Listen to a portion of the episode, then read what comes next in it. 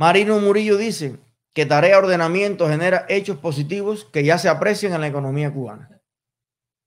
Así como usted lo escucha, amigo mío, que acaba de leer el WhatsApp y que le acaban, ponme, el pan que me mandaron ayer, que repartieron antier en el Yarey, para empezar a ver los hechos positivos ya a la cara.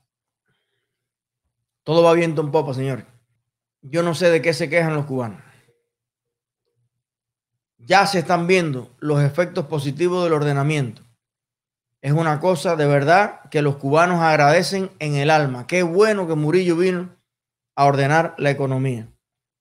Marino Murillo, responsable de la Comisión de Implementación de los lineamientos del Partido Comunista de Cuba y miembro del grupo político y miembro del Parlamento y miembro del Consejo de Estado y de ministros. Esta gente tiene un currículo que nada más diciendo de todo lo que son miembros, de todas las comisiones que son miembros, eh, te echas ahí tres o cuatro páginas. El tipo aseguró ayer en Cienfuegos que la tarea de ordenamiento ha generado hechos positivos que ya se aprecian en la economía cubana, aunque no precisó a qué se refiere. Bueno, mire usted, cómo ha mejorado el pan en el Yarey de Vázquez. No, vamos bien, vamos bien, Murillo. Vamos bien, vamos acelerados. Bien. En su discurso triunfalista, que recoge el diario Granma, el zar de la economía cubana destacó además que el primer mes de la tarea de ordenamiento ha propiciado enseñanzas a partir de errores. Acuérdense que los comunistas se pasan aprendiendo toda la vida, nunca ejercen. Ellos llevan 70, se setenta y pico de años aprendiendo en Rusia, en toda la Unión Soviética. Se metieron treinta y pico de años aprendiendo en Polonia, treinta y pico de años aprendiendo en República Checa, treinta y pico de años aprendiendo sesenta y pico en no sé dónde, cuarenta y pico en... Oye, si tú sumas todos los años que lleva aprendiendo el comunismo a hacer pan, y mira cómo lo hacen, como el pan que han aprendido los comunistas en 300 mil, 500 años a hacer. Pero esto, esto le queda poco, porque ya los comunistas se están graduando, ya la Ñico López está a punto de descubrir cómo se hace el pan Señores, pero el problema está en que a veces la gente es apurado. La gente es apurado. Las personas son eh, eh, inconformes y se desesperan. ¿Qué son, sumado todos esos años en todos esos países, qué son ese millón de años de experiencia? Nada. En la historia de la humanidad. Pero la gente se desespera. Bueno, en su discurso, perfecto. En ningún caso especifica Murillo cuáles son esas enseñanzas, aunque cabe la posibilidad de que se refiera a la marcha atrás que tuvo que dar el gobierno cubano ante la avalancha de quejas de consumidores contrarios a la subida desproporcionada en las tarifas eléctricas. Mire usted, vamos a hacer una pequeña pausa aquí, pausa no de pausa comercial, sino para mostrarle algo, porque él se está refiriendo aquí. Ustedes recuerdan lo que le dijimos cuando el tema de la tarifa eléctrica. Los tipos querían subirle el 300 o el 3000% a la tarifa eléctrica. ¿Cómo lo hicieron? Subieron el 3500. La gente se empezó a quejar.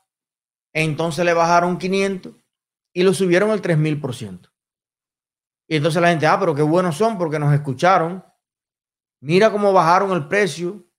La revolución escucha al pueblo. Bueno, mire usted que le dijimos que se le iban a aplicar igualita, ¿no? Mire los precios, mire los tarifazos eléctricos. Si esto pasa, yo quisiera ver por un día de gracia que esto pase en cualquier otro país del mundo, en cualquier otro país del mundo, como si un país en guerra. Esto pasa. Oye, el pedazo más grande de Murillo lo carga una hormiga. No alcanzan los boinas de todos los colores de Cuba para aguantar el encabronamiento del pueblo entero. Si esto llega a pasar en, en, Francia, en Argentina, en Chile, por un centavo que le subieron o tres centavos al precio del metro en Chile, los chilenos quemaron el metro. Y bueno, realmente unos hijos de puta comunistas. Así con todas las letras. Asesorado nada más y nada menos que por Cuba, por Venezuela, acabaron con Santiago de Chile. Por un centavo. Por un centavo también que en Francia, no sé qué, qué aerolínea le subieron eso qué. Oye, casi queman Francia. Cuidadito con la gente. En Cuba le subieron como el 3000%. Pero bueno, como después bajaron un 10, entonces ya, ya todo es diferente. Vamos a ver las tarifas, porque la gente tenía dudas. Vamos a ver qué va a pasar. Mire usted aquí. Engrandécemelo ahí para yo ver el total. Mira, esto es una factura. Este señor consumió 780 megawatts. Ok, no llegó al kilowatt. Y tiene que pagar 4.184 pesos de corriente. 780 megawatts, que eso es un consumo normalito. Una casa ahí que no gasta mucho. A ver, vamos a seguir viendo. Mira, este señor consumió un kilowatt piquito. 1120 megawatts. No, el consumo. Está tu niña. 1120 eh, megawatts, o sea, 1.2 kilowatts.